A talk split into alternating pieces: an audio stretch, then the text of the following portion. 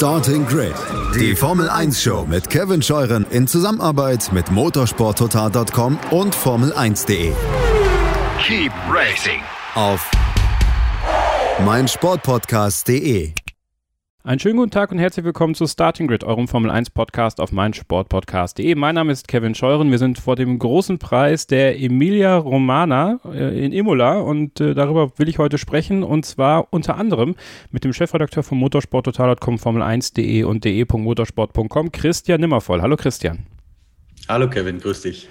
Christian, wir wollen äh, jetzt mal die wichtigsten News der Formel 1 Woche zusammenfassen. Und da ist ja wieder nicht allzu viel passiert, aber wir haben einige tolle Zusammenhänge gehört und gelesen, was denn da mit Red Bull in Bahrain los war. Und etwas, was mich ein bisschen überrascht hat, war, äh, die sind gar nicht am Anschlag gefahren.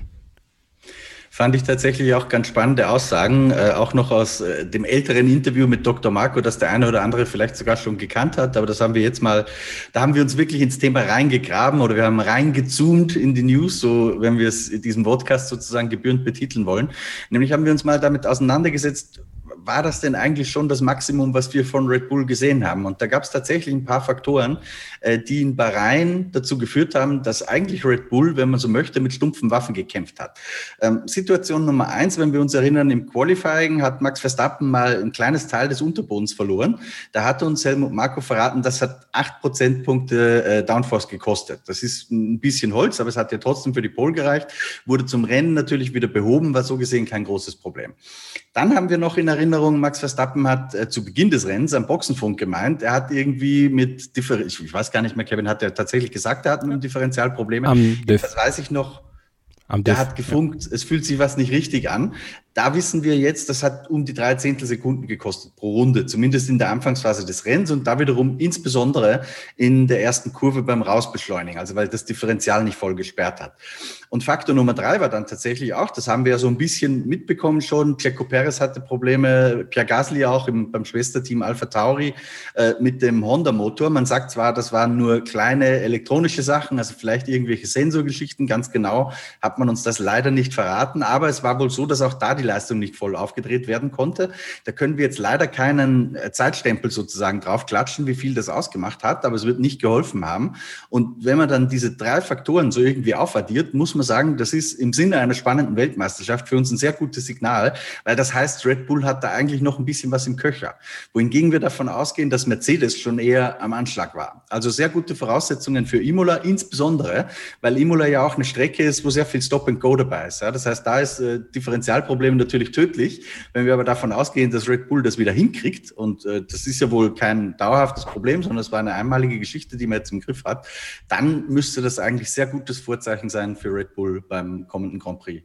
Ja, wir haben es ja letztes Jahr gesehen, da waren die Honda-motorisierten Teams, äh, Red Bull und Alpha Tauri ja auch gut unterwegs. Max Verstappen da ja, ich glaube, das war ein Reifenschaden, äh, der ihm das Rennen gekostet ja. hat dann.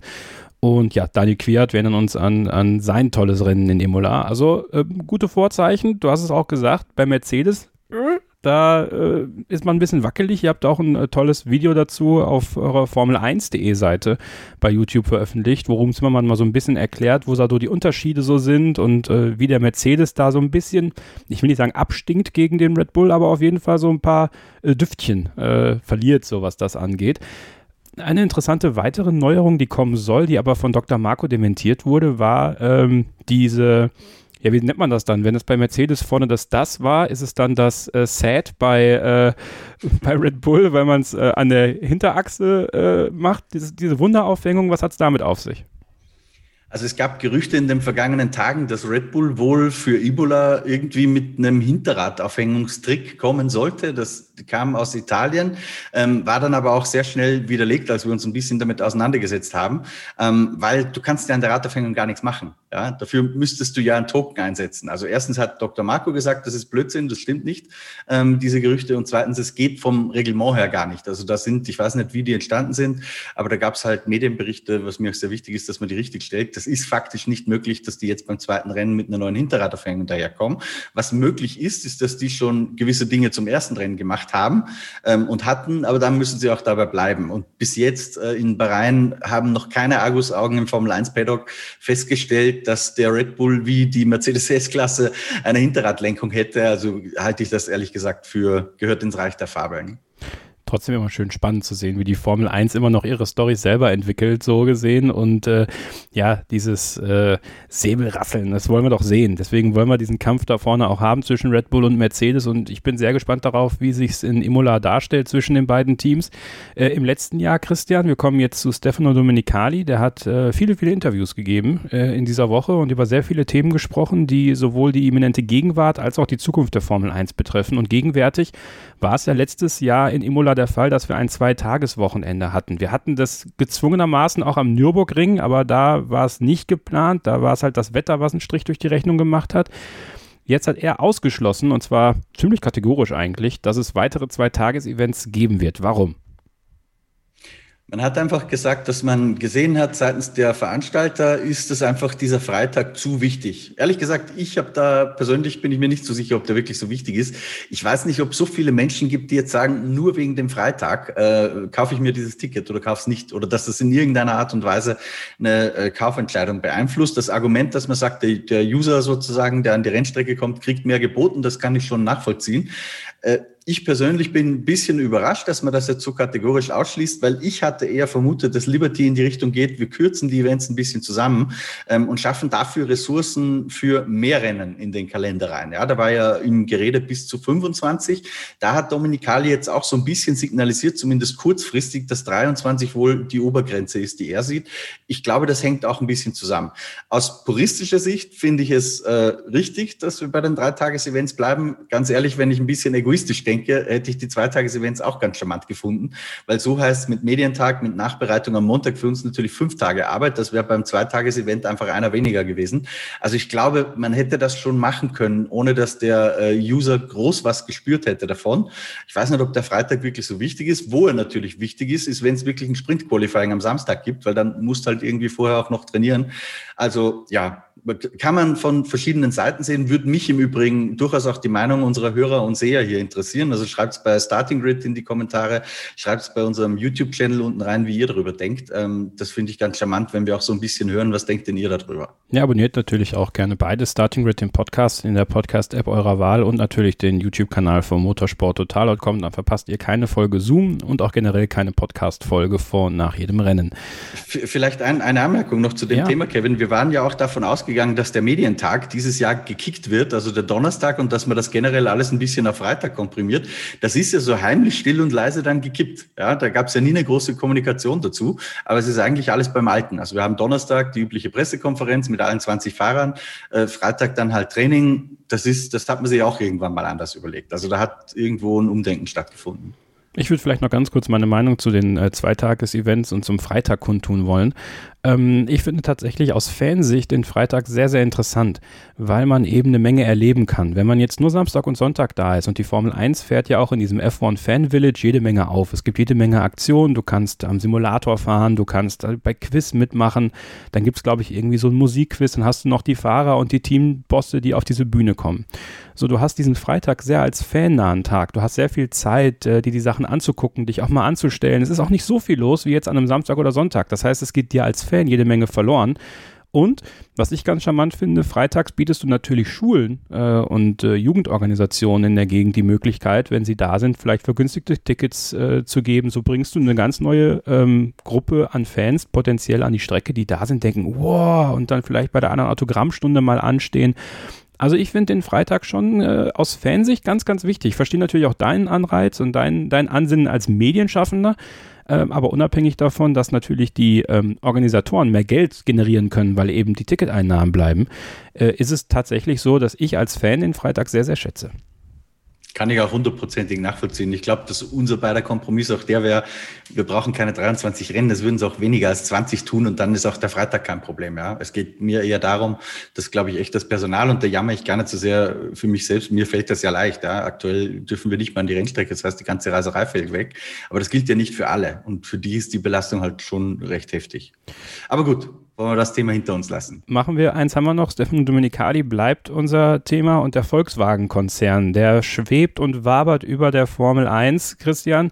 Also, wenn man jetzt mal so alle Expertenmeinungen zusammennimmt und wenn man mal so ein bisschen quer hört und auch Stefano Domenicali zuhört, also auch wenn es keiner wirklich offen sagen will, ich habe immer mehr das Gefühl, dass wir sehr, sehr bald den Volkswagen-Konzern in der Formel 1 haben werden es ist für mich ganz klar, dass das Thema sehr heiß gekocht wird hinter den Kulissen. Wir wissen auch inzwischen, dass äh, VW bei den Gesprächen über den neuen Motor mit involviert ist. Ähm, was ich jetzt ganz spannend fand an der Aussage von Stefano Domenicali diese Woche, die werden wir auch demnächst noch in, in unseren News aufbereiten mit einer kleinen Analyse, ist, dass er sagt, ähm, man möchte noch diesen Sommer ein Ergebnis haben, wie der Motor der Zukunft aussehen soll. Und der wird 2025 kommen. Und die Formel 1 geht da jetzt nicht in die Richtung, dass man sagt, man äh, kommt mit E-Fuels, mit synthetischen, nachhaltigen Benzin schon sehr früh rein, sondern man lässt sich eher ein bisschen Zeit, um wirklich 2025 ein komplett neues Motorenformat zu haben. Wie das dann aussieht, das sei mal dahingestellt. Aber dass man hier jetzt ein bisschen Druck an die Kette legt, signalisiert für mich auch, man braucht früh eine Entscheidung, weil, glaube ich, gewisse andere Dinge, und das ist meiner Meinung nach die Entscheidung des Volkswagen-Konzerns, davon abhängen.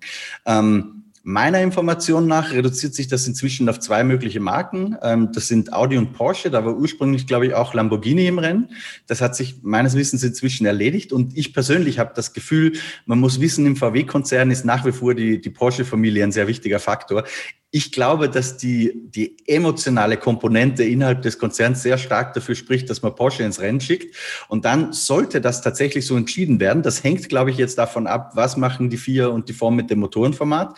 Da wird man sich ein bisschen bewegen müssen, weil was ich nicht glaube, ist, wenn man da nicht viel ändert dran, dass der Volkswagen-Konzern dann in die Formel 1 geht, weil dann hat man einen unfassbaren technologischen Nachteil auf alle anderen. Da hat sich Honda schon die Finger verbrannt. Den Fehler, glaube ich, wird Volkswagen nicht machen, sondern dann eher draußen bleiben. Wenn sich aber ein bisschen was tut, wenn man zum Beispiel beim V6 gewisse Komponenten ähm, standardisiert, wenn man andere Komponenten, zum Beispiel Batterietechnologie, Batterieentwicklung freigibt, ja, da hat Volkswagen ja auch eigene Forschung, dann kann ich mir schon vorstellen, dass die eine Grundsatzentscheidung treffen, reinzugehen. Und wenn die dann passiert, dann wird die nächste spannende Frage, mit wem machen sie es denn? Ähm, darüber wurde ja auch schon spekuliert in den vergangenen Wochen. Ich glaube, das Thema Williams, das kann man komplett vom Tisch wischen. Das ist eine Erfindung von britischen Journalisten. Was ich für realistisch halte, ist, dass es entweder McLaren oder Red Bull wird. Und äh, für mich persönlich wiederum kann ich mir sehr gut vorstellen, wie die Herren Enzinger von Volkswagen-Seite, Matischitz und Marco, alle drei Steirer, äh, gemeinsam am Tisch sitzen und sich das unbürokratisch ausschnapsen. Die Fantasie ist für mich ein bisschen leichter als die, dass dann die Scheichs, äh, die bei McLaren die Eigentümer sind, mit am Tisch sitzen. Das fällt mir ein bisschen schwerer, möchte ich aber auch nicht ausschließen. Die offensichtliche Verbindung bei McLaren ist ja die, dass Andy Seidel da Teamchef ist, der unter Fritz Enzinger äh, bei Porsche auch mitgearbeitet hat an diesen großartigen Le Mans-Siegen und Weltmeistertiteln.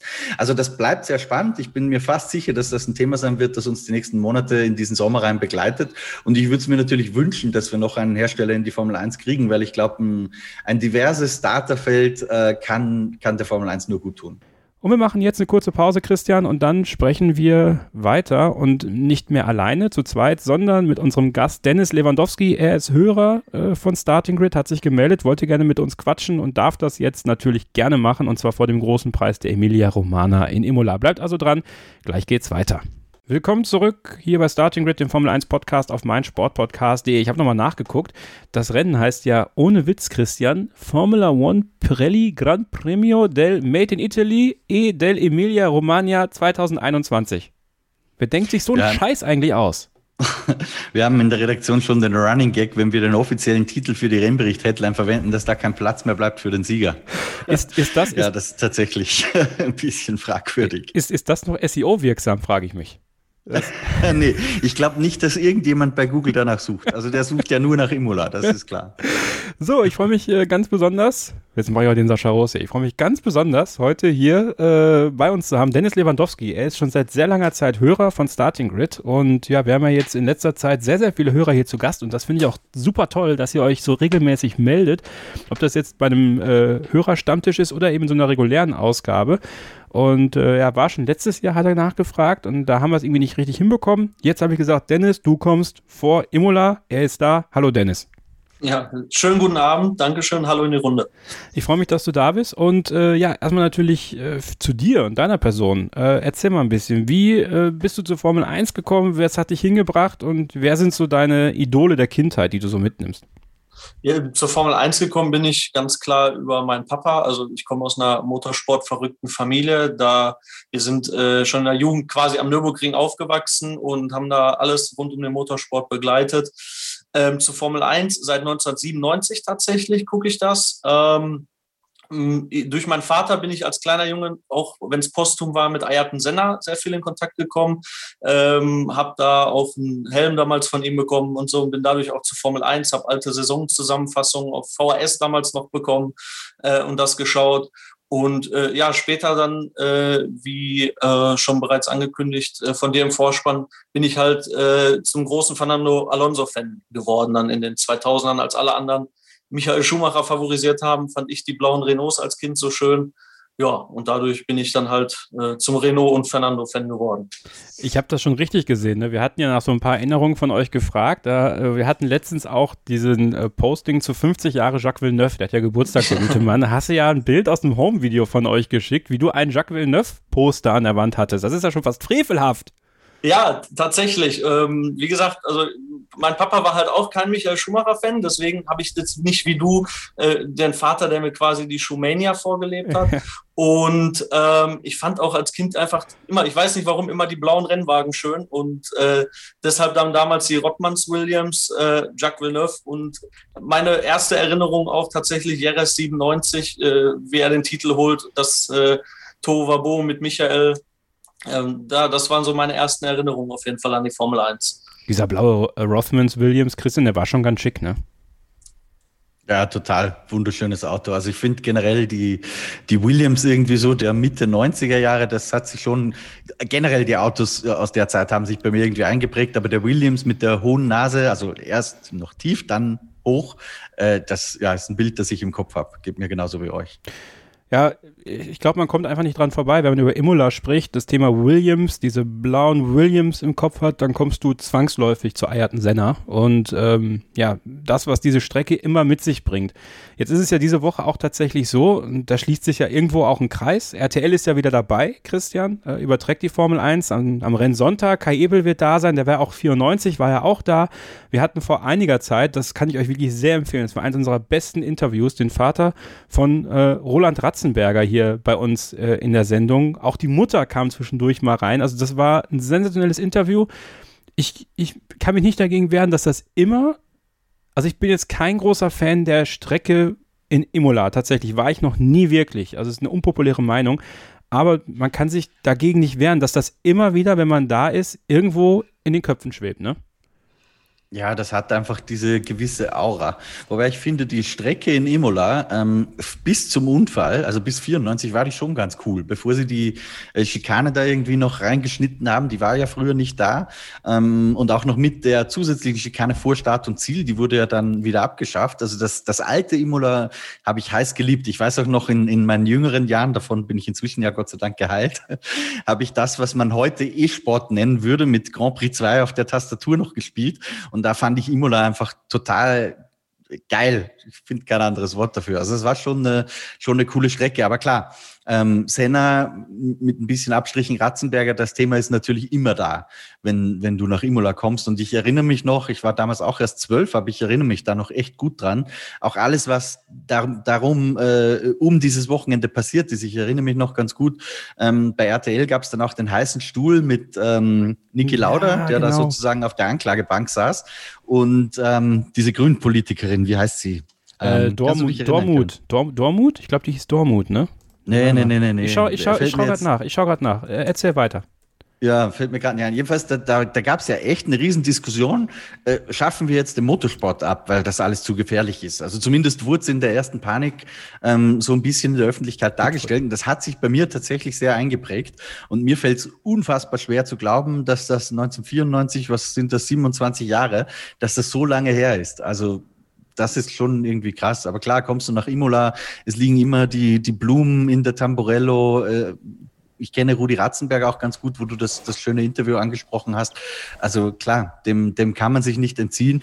Auch wenn ich persönlich, und ich hoffe, dass sich da jetzt niemand auf die Füße tritt, ähm, irgendwo finde, da, teilweise wird auch schon krampfhaft versucht, noch irgendeine Geschichte über Ayrton Senna zu erzählen. Ähm, ich weiß nicht, ob es das wirklich braucht. Noch äh, schön bei den Rundenjubiläen. Ich glaube, das Vermächtnis wird man nicht vergessen. Ich finde es auch ganz wichtig, ähm, dass man immer wieder auch das Andenken, insbesondere an, an Roland Ratzenberger ehrt, weil der halt ein bisschen untergeht äh, in der ganzen Geschichte.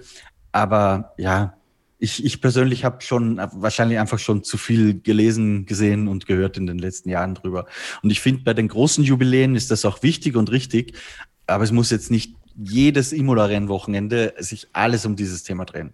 Jutta Dittfurt hieß die. Jutta ähm, Dittfurt, genau. genau Mitbegründerin der Grünen, die damals da mit Niki Lauda diskutiert hat. Ähm, Dennis, Ganz, also ich bin, ich, ich habe schon grün gewählt in meinem Leben, aber wenn man sich auf, auf YouTube gibt's diesen heißen Stuhl, glaube ja, ich, irgendwo noch aus damals, ja. da, da kriegst echt äh, Schreianfälle, ja. Das ist ein bisschen schwierig für einen Motorsportler, sich das anzuschauen. Ich habe Niki Lauda sehr bewundert, als ich das gesehen habe. Also der ist ja verhältnismäßig ruhig geblieben. Ähm, Dennis, erwischst du dich denn manchmal dabei, wenn wir jetzt bei diesem Thema einfach dann nochmal kurz bleiben, äh, dieses Was wäre wenn Spiel zu spielen, wenn Senna nicht gestorben wäre, 94 in Imola, was wäre dann aus Schumacher geworden oder ist sowas für dich gar kein Thema und du befasst dich mit sowas gar nicht? Ähm, ehrlich gesagt schon. Ich habe tatsächlich vor einiger Zeit äh, sogar da mal nach gegoogelt. Da gab es sogar so Rechenspiele und, und so äh, Vorausschauen, wie es gewesen wäre. Also an sich klar, der Gedanke ist irgendwo immer da. Ähm, allerdings glaube ich auch, ähm, sollte man nichtsdestotrotz äh, nicht vergessen, dass halt Michael Schumacher bei allen Kontroversen natürlich auch irgendwo mit ihm mit waren. Ähm, zum Anfang der Saison äh, noch vor Senna lag. Senna hatte natürlich damals Probleme mit dem Williams, aber jetzt hundertprozentig dann auch sagen, das hätte Senna auf jeden Fall gemacht. Oder ich glaube, Schumacher hat, glaube ich, auch in der Konferenz in der Pressekonferenz damals nach seinem Weltmeistertitel gesagt, den Titel hätte auf jeden Fall äh, Senna geholt. Soweit würde ich jetzt tatsächlich nicht gehen. Aber ähm, klar, irgendwo schwirrt der Gedanke immer mit, auch gerade wenn man irgendwie wie ich doch auch als posthumer Senna-Fan irgendwie aufgewachsen ist. So, Imola, ne? Ich habe da immer einen sehr äh, kritischen Blick drauf, was die aktuellen Autos angeht. Also dieses nicht hinterherfahren können, das doch eher prozessionsartige. In der letzten Saison fand ich jetzt auch, dass das Rennen jetzt nicht hochklassig war. Ähm, es hatte seine Momente, aber es war jetzt keins, an das ich mich noch wirklich groß erinnern könnte, außer halt äh, dieser, dieser Reifenschaden von Max Verstappen und eben Daniel Quiert, der ja auf, auf sich aufmerksam gemacht hat, was ihm nicht geholfen hat im Nachhinein. Aber hey, trotzdem gutes Rennen von ihm. Wie stehst du dazu, Dennis? Also ähm, ist das eine Strecke, die du auch mit diesen aktuellen Autos genießen kannst? Denkst du es ähnlich wie ich vielleicht, dass wenn man ab 2022 mit den äh, Ground-Effekt-Autos quasi dort aufschlägt, dass das alles ein bisschen besser werden könnte? Ähm, Glaube ich ähnlich wie du. Also ähm, die Strecke hat ja schon berühmte Rennen gezeigt, in denen auch sie gezeigt hat, dass Überholen da sehr schwer ist. Ähm, Nichtsdestotrotz finde ich ein Faktor, finde ich an Imola doch auch jetzt für diese Zeit noch äh, recht gut. Und zwar, es gibt wirklich kaum diese asphaltierten Auslaufzonen. Das heißt, es ist zumindest eine Fahrerstrecke. Also Fehler werden bestraft. Also wenn ich jetzt da auch zum Beispiel an, an die ähm, auf der Hinterachse sehr unruhigen Haas-Boliden denke, Mick Schumacher, Nikita Mazepin, also die können sich so einen Dreher, äh, bei ähm, Mazepin hat es natürlich direkt zum Ausgesorgt, aber auch Mick Schumacher, die können sich so einen Dreher da vielleicht nicht so einfach erlauben. Und natürlich auch nicht alle anderen. Bottas hatte das ja im, letztes, im letzten Jahr im Rennen, dass er einmal auch rausgekommen ist. Und äh, das ist, denke ich mal, der Reiz, der jetzt bei diesen Boliden da ist. Aber ich freue mich auch drauf und hoffe, dass das mit den Ground-Effekt-Autos dann alles doch besser wird, so wie wir es hoffen. Christian, diese fehlenden äh, Track-Limits, weil äh, es da einfach wenige gibt, das ist tatsächlich was, worauf ich mich sehr freue, weil viele Diskussionen, wenn wir dann darüber nicht haben, eher, wer war so doof, äh, von der Strecke abzukommen, um dann im Kies zu landen. George Russell oder was meinst du jetzt? Nein, generell. Also, dass man jetzt dieses Jahr nicht, weil man vor ein paar Wochen in Bahrain noch die Diskussion hatte so. mit Track Limits und wo kann ich und wo kann ich nicht. In Imola wird es halt bestraft, wenn es dann soweit ist. Ja, ja, ja, ja, absolut. Also das ist das Positive, wie Dennis gerade schon gesagt hat. Ähm, Track Limits Diskussion werden wir in Imola eher keine haben. Ich glaube, da haben wir eher halt ein anderes Problem, dass mit, mit diesen Autos, du hast ja schon so ein bisschen den Wink auf die 222er gegeben, aber das halt überholen schwierig ist. Ja, da ist diese Schikane, die man vor der Tamborello reingepflanzt hat, halt ein Graus, weil die bricht genau dieses lange Vollgasstück, das da früher da war, wo man sich eigentlich aus der wie hieß die Schikane vor Start und Ziel, weiß ich jetzt gar nicht. Aber auf jeden Fall die, die letzte Schikane, die sozusagen die Zielkurve war, da hast du sehr hart abgebremst. Das heißt, du warst richtig nahe dran am Vordermann, wenn du spät gebremst hast und konntest dann eigentlich bis zu Tosa äh, durch Volllast fahren und dich ransaugen im Windschatten und bei der Tosa versuchen zu überholen. Mit dieser Schikane, die man da reingebaut hat, ich glaube, ähm, weiß jetzt den Namen gar nicht, ist auch wurscht, jedenfalls das, wo halt die Tamborello steht, die, die hat einen eigenen Namen auch. Also der zweite Teil heißt Tamborello, der erste Teil heißt anders.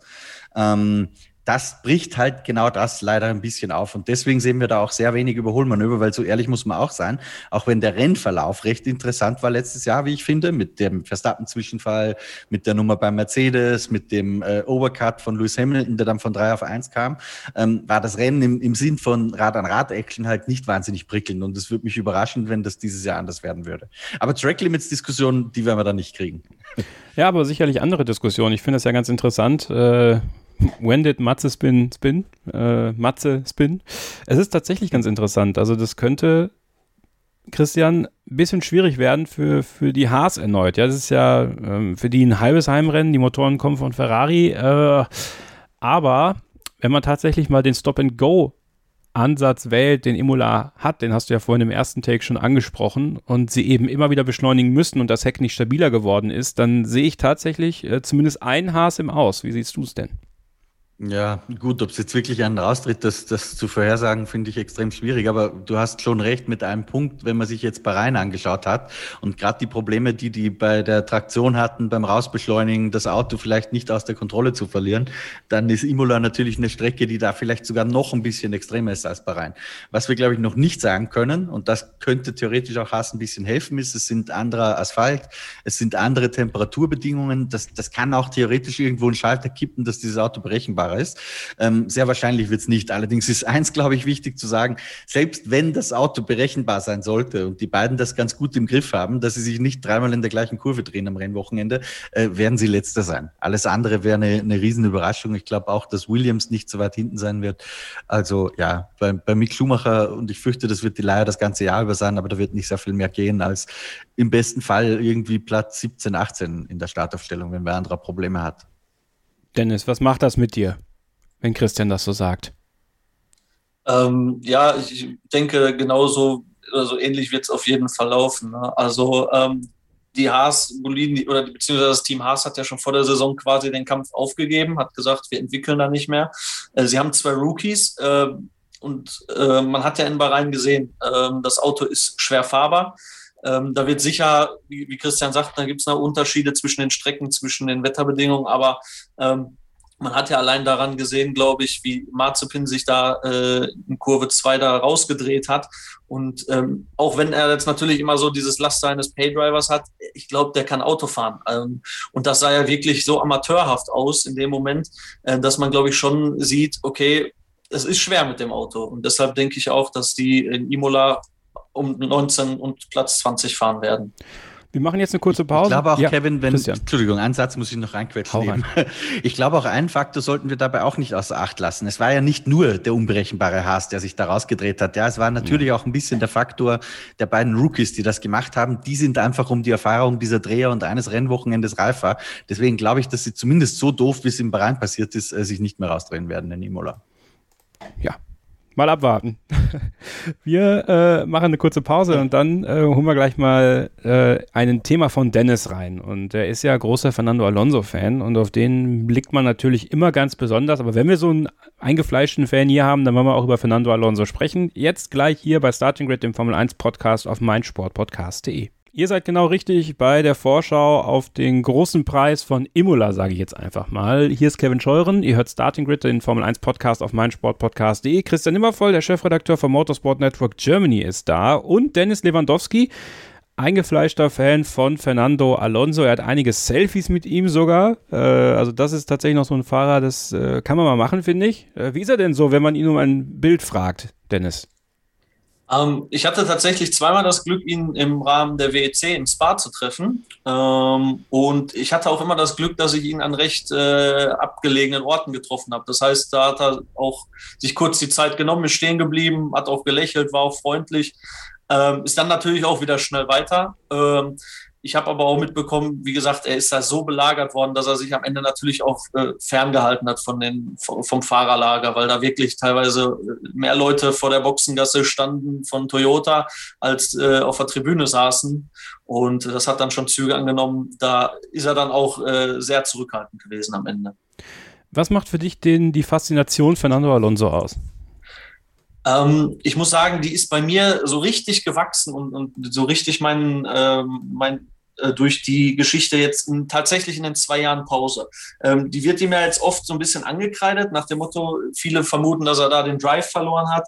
Ähm, ich finde aber genau diese Jahre fand ich total beeindruckend. Ähm, der heißt in so ziemlich jede mögliche äh, Serie kurz eingestiegen, hat sich in die Autos gesetzt und war sofort bei der Musik. Der ist äh, 2017 ja im Indy 500, hatte er, glaube ich, knapp ich glaube, 25 bis 27 Führungsrunden im ersten Jahr ähm, in der WEC bei Toyota, auch wenn die natürlich gegen sich selber gefahren sind und keine großen Gegner hatten, aber hat er trotzdem die anderen Jungs vom anderen Toyota-Team ähm, und auch seine eigenen Kollegen schnell in den Schatten gestellt. In Daytona hat er gewonnen, in Dakar ist er 13. Äh, geworden als absoluter Rallye-Neuling. Und das fand ich einfach dermaßen beeindruckend. Ähm, und deswegen hat er wirklich fahrerisch absolut meinen tiefsten Respekt. Christian, ist das etwas, was ihn nochmal auf eine ganz andere Ebene hebt als zum Beispiel auch einen Lewis Hamilton, ähm, weil er eben diese verschiedenen Rennserien jetzt gefahren ist und da in jeder Rennserie eigentlich gezeigt hat, dass er sofort und ohne große Mühe, muss man ja schon fast sagen, auch sein Indie-Debüt äh, lief ja an und für sich ganz gut, äh, da reinrutschen kann. Also ist das nochmal eine ganz andere Qualität, die so nur ganz wenige Fahrer vielleicht sogar in der Geschichte der Formel 1 zeigen konnten? Oder liegt es einfach daran, dass er sich die Freiheit genommen hat, das zu tun und andere können das einfach nicht? Mm, also da hast du schon einen Punkt. Ich glaube, dass das andere vielleicht auch ähnlich sogar zustande bringen würden. Die Frage ist, haben sie auch den Mut dazu, das wirklich zu tun? Ja, also Kimi Räikkönen ist ja auch mal WRC gefahren mit äh, ganz okay Erfolg. Ich glaube, er war mal Vierter oder Fünfter bei einzelnen Rallyes paar Mal. Ähm, hat sich auch ein bisschen in, in NASCAR probiert zum Beispiel, aber so konsequent und so erfolgreich, wie Alonso das gemacht hat, hat es eigentlich kaum ein anderer gemacht. Nico Hülkenberg äh, hat auch Le Mans gewonnen, aber das war eher quasi ein Unfall. Der hat halt die Gelegenheit einmal gehabt, war aber immer klar äh, in die Formel 1 committed. Und Alonso hat halt aus der Not, dass er in der Formel 1 keine Perspektive mehr gesehen hat, eine Tugend gemacht und hat gesagt, so, ich gehe jetzt los ähm, auf die großen Rekorde, auf die Triple Crown ähm, und ich finde schon, ich finde es schwierig, das zu vergleichen mit Lewis Hamilton. Ja, das ist irgendwie eine andere Ebene. Aber beide werden ihren Platz in der Geschichte mit Sicherheit haben. Weil wenn man an so vergangene Legenden zum Beispiel denkt, das ist von Kindheit an, war für mich John Surtees immer was Besonderes als, als einziger Weltmeister auf zwei und vier Rädern. Das ist einfach außergewöhnlich und so, so ähnlich irgendwie kann ich mir vorstellen, dass Fernando Alonso auch einen Platz in der Geschichte kriegen wird. Und damit vielleicht auch einen bedeutenderen Platz in der Motorsportgeschichte haben wird in sehr, sehr vielen Jahren, wenn er vielleicht auch gar nicht mehr lebt und wir alle nicht mehr leben, äh, wo man sagen wird, Wahnsinn, da gab es irgendwann mal einen, der hat Daytona gewonnen, der äh, war zweimal Formel 1 Weltmeister oder vielleicht klafft es ja sogar nochmal, habe ich meine Zweifel dran, der hat ähm, Monaco Grand Prix, schlag mich tot, ja, alles Mögliche. In, Indy 500 vielleicht auch. Übrigens, da hat äh, Jacques Villeneuve ja gesagt, kürzlich, kleinen Ausflug, ähm, dass er nicht glaubt, dass Alonso das Thema Indy 500 noch verfolgt. Ich würde das sehr schade finden, weil ich fand diesen Auftritt, den ersten 2017, glaube ich, war das, ich fand den mega.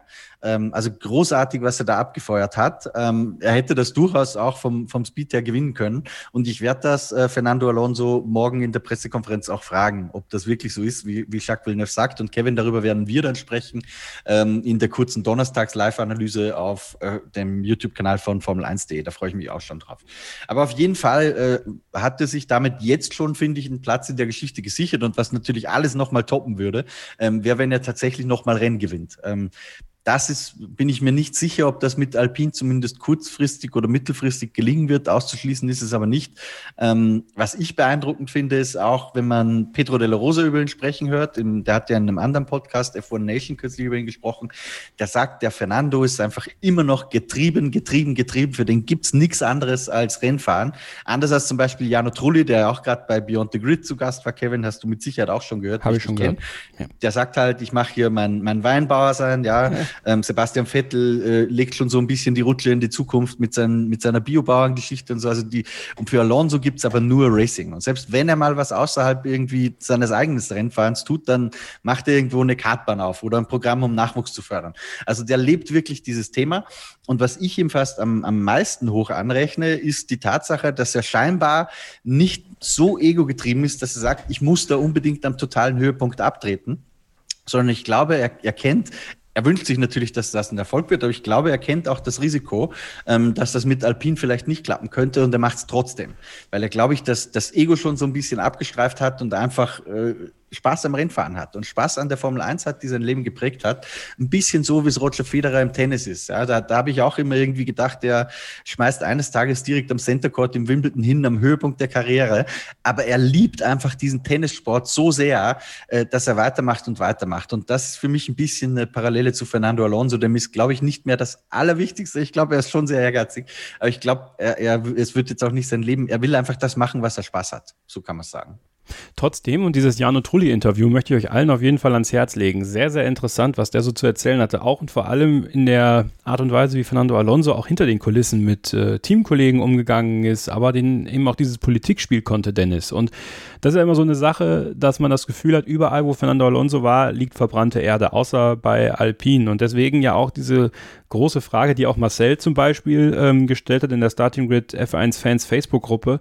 Ähm, warum ist es mit einem Wechsel zu einem weiteren Top-Team am Ende gescheitert, Dennis? Glaubst du, es ist diese Angst äh, verschiedener Teambosse vielleicht gewesen? Christian kann da sicherlich auch noch was aus dem, aus dem Nähkästchen plaudern, aber so einfach deine Einschätzung, dass man sich diesen, dieses politisch faule Ei nicht ins Nest legen wollte? Äh, definitiv. Also so grandios er als Rennfahrer ohne Zweifel ist, äh, umso öfter hat er sich neben der Strecke äh, irgendwie doch da seine Fehltritte geleistet. Ähm, und deshalb glaube ich auch, dass er wirklich nie irgendwo eine Option war für, für jetzt noch für ein Top-Team. Ähm, ich habe zum Beispiel mal eine Geschichte, die ich total interessant fand, auf motorsporttotal.com äh, gelesen. Ähm, eine Geschichte mit Ron Dennis und einem Pfirsich, einem saftigen Pfirsich, dass er ja. wusste, dass das den Ron Dennis irgendwie so äh, nervt, wenn irgendjemand da so saftiges Obst isst und das so alles runterläuft und er das genau provoziert hat. Und äh, genau das ist, glaube ich, auch so die Art, die ihm viel verbaut hat in der Formel 1. Und der Grund dafür ist, dass er eben nur zweimal Weltmeister ist. Ganz interessant, Christian. Matt Bishop, mit dem hatten wir ja ein, eine, Trio, eine, Trilogie hier gemacht äh, an Interviews. Der hat ja genau diese Situation auch beschrieben. Der hatte dann den Bart gehabt zu dem Zeitpunkt. Es hing alles im Bart und hat natürlich komplett provoziert Fernando Alonso. Ähm, nun gab es in den letzten Jahren immer mal wieder die Gerüchte, äh, dass er, dass er sich eigentlich ins äh, Mercedes-Cockpit von Nico Rosberg setzen wollte, dass er sich bei Red Bull äh, in Position gebracht hat, aber genau die beiden Teams, eigentlich die einzigen beiden, wenn man ehrlich ist, die ihm diese Chance nochmal hätten geben können, Weltmeister zu werden, wollten ihn nicht. Eben aufgrund der Gefahr der Politik oder glaubst du, es hatte ganz andere Gründe, warum Fernando Alonso für die kein Thema war? Also ich weiß, dass sie mit, mit Red Bull auch mal eine Kontaktaufnahme stattgefunden hat, aber das wurde nie sehr konkret. Und ich glaube, man, man hat bei Red Bull einfach auch wirklich sehr konsequent immer die Philosophie verfolgt, äh, eigene Youngsters zu pushen. Und ich glaube, dass Red Bull zuerst mit Vettel und dann mit Verstappen eigentlich immer jemanden hatte, den du auch als Nummer eins Leithammel im Team haben kannst. Deswegen glaube ich, dass die Alonso-Variante da nie sehr konkret war. Äh, zu Mercedes kann ich auch eine, eine nette Geschichte erzählen. Ich war ja 2016 in Wien dabei bei der FIA-Gala, als Nico Rosberg völlig überraschend zurückgetreten ist und auch am, am Abend noch bei der Pokalüberreichung und so weiter. Ähm, und habe auch ein bisschen Zeit mit Toto Wolf verbracht damals. Und der hat so ein paar Mal sein Handy uns gezeigt. ähm, und einer der Anrufe, die da natürlich dabei waren, es waren unfassbar viele, ähm, war klarerweise auch der von Flavio Briatore. Also als die gehört haben, Rosberg tritt zurück, war das mit das erste, das Flavio angerufen hat. Und äh, irgendwann ging das Handy dann mal von Toto Wolf an Bernie Ecclestone, der gesagt hat, Flavio, lass Toto bitte in Ruhe.